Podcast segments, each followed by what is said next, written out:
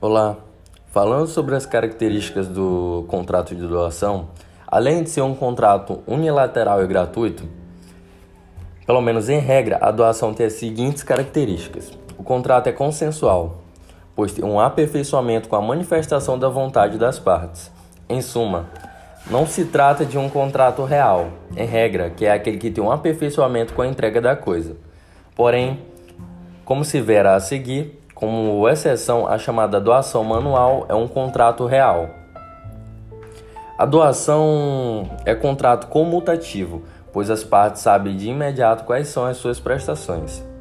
No tocante às formalidades em sentido genérico, o contrato pode ser assim classificado.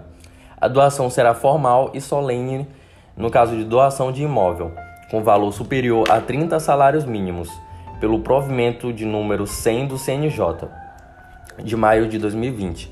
A escritura pública pode ser efetivada pela via digital ou eletrônica, desde que sejam observadas regras específicas de validades previstas nessa norma administrativa.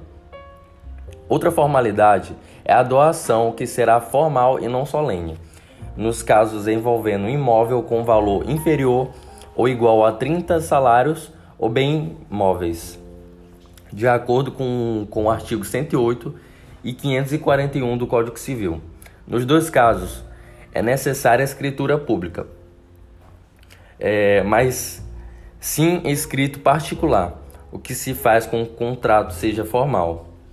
Entretanto, há uma exceção para a segunda regra, pois o artigo 541, parágrafo único do Código Civil de 2002 preceitua que a doação de bens de pequeno valor dispensa a forma escrita, podendo ser celebrada verbalmente, desde que seguida pela tradição, que é a entrega da coisa.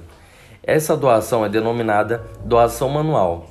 Para a doutrina e jurisprudência, a caracterização de bem de pequeno valor pode levar em conta o patrimônio do doador cabendo análise de acordo com o caso concreto.